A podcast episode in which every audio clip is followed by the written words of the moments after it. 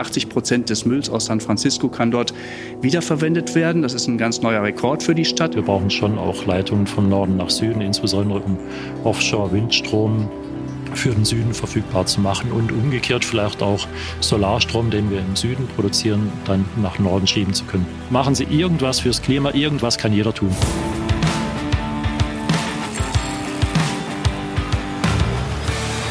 Die Energierevolution. Ein Podcast mit Andy Christel für Octopus Energy. Er setzt zum Überholmanöver an. Wird ihr die Tracking-Bike-Fahrer auf der linken Seite überholen. Er tritt in die Pedale. Hallo. Dankeschön. Und er zieht vorbei. Andi Christel mit der Startnummer 0 führt jetzt das Feld an. Er wechselt in den nächsten Gang. Die Untersetzung wird größer, kleiner, ich weiß es nicht. Auf jeden Fall werde ich schneller. Fahrradexperte, not.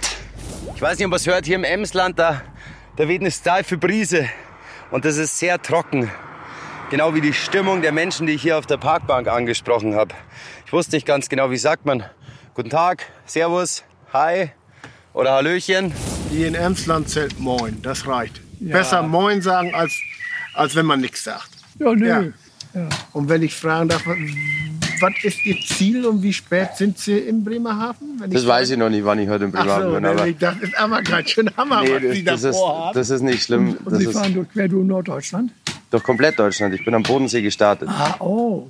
Und dann wünsche ich Ihnen viel Erfolg. Ich auch. Und bleiben Sie gesund. Dankeschön. Das Alles ist das Gute. Wichtigste. Und zum, wenn ich Tschüss sage, sage ich auch Moin. ja, moin. Langsam moin. Immer Und moin. Tschüss oder moin. Tschüss oder Moin. Wiederschauen. Dankeschön. Also ich bin immer noch unterwegs auf meiner Reise kreuz und quer durch Deutschland und ihr hört jetzt vermutlich zum allerersten Mal, wie schnell wir die Energiewende schaffen können, wenn es gut laufen würde. Dann wären wir in 15 Jahren durch. Mein Professor Bruno Burger vom Fraunhofer Institut für Solare Energiesysteme. Jetzt haben Sie gesagt, Deutschland muss Vorbild sein in der Welt. Können wir das überhaupt noch oder haben wir da zu lange was verspielt oder verpasst?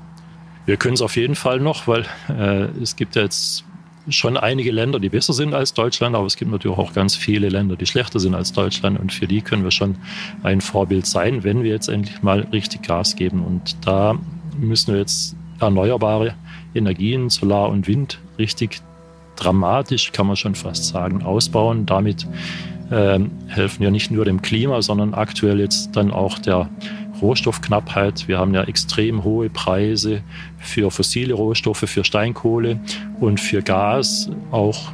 Also zum einen, weil es die Wirtschaft erholt hat, zum anderen natürlich durch den Krieg in der Ukraine. Und diese hohen Preise für die fossilen Rohstoffe, die machen natürlich auch die Strompreise extrem hoch. Und da ist es auch aus diesem Grund jetzt angesagt, äh, die Erneuerbaren auszubauen. Das heißt, wir haben jetzt zwei Argumente. Das eine ist das Klima, das andere ist die Unabhängigkeit, sei mal, vor totalitären Staaten oder vor Despoten. Da stelle ich mir immer die Frage, was wichtiger ist. Aber wahrscheinlich ist wichtiger, keinen Krieg zu haben, als jetzt alles erneuerbar zu produzieren. Ja klar, da kann man jetzt unterscheiden zwischen der kurzfristigen Wichtigkeit. Ich hoffe mal, dass der Krieg in der Ukraine schnell beendet werden kann. Ähm, Und langfristig ist natürlich unser Ziel, die Energiewende und damit die Energieneutralität oder Klimaneutralität zu schaffen. Und dieses Ziel haben wir jetzt entlang der Bund, ja, entlang der, des Klimaschutzes Klimaschutzgesetzes erstmal ausgerechnet, was bis 2045 geht. Das heißt, das ist schon sehr langfristig, aber die Frage ist, können wir uns das überhaupt leisten, das alles bis 2045 so sukzessive zu machen oder müssen wir nicht mehr Gas geben, mehr Erneuerbare bauen, sodass wir vielleicht 2035 schon fertig sind mit der Energiewende.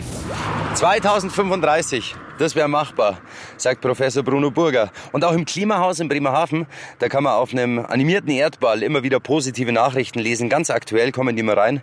Die machen wirklich Hoffnung und die motivieren. Ich meine, Professor Bruno Burger, der predigt seit 30 Jahren, dass wir endlich auf solare Energiesysteme umsteigen sollten. Auf erneuerbare Energien. Aber irgendwie hören immer noch zu wenige zu. Ja, freilich. Es gibt ein paar Projekte, die sehr gut laufen. Wenn wir zum Beispiel von diesem Green Belt in der Sahelzone mal sprechen wollen, wo gerade aufgeforstet wird über die gesamte nordafrikanische äh, Breite. Das sind Projekte, die finden große Anerkennung momentan und auch große Unterstützung. Wir haben hier gerade gesehen, zum Beispiel ganz aktuell San Francisco ist zwar nur ein Ort auf der Welt, aber immerhin ist jetzt gerade die Nachricht, 80 Prozent des Mülls aus San Francisco kann dort wiederverwendet werden. Das ist ein ganz neuer Rekord für die Stadt.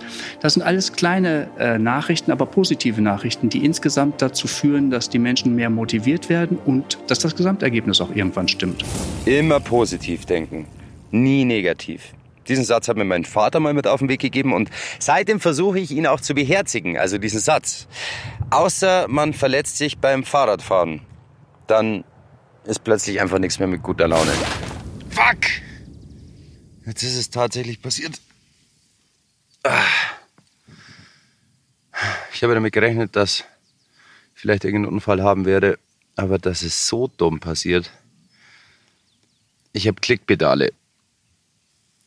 Da kann man sich einklicken, das heißt, man hat einen ziemlich guten Halt beim Fahren und ich habe gerade auf der Stelle balanciert und bin nicht rechtzeitig aus den Klickpedalen rausgekommen und bin einfach wie ein nasser Sack auf die linke Seite umgefallen, auf mein. Was ist denn das? Hüftknochen.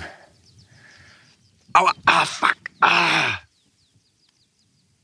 Mein Knie ist aufgeschlagen.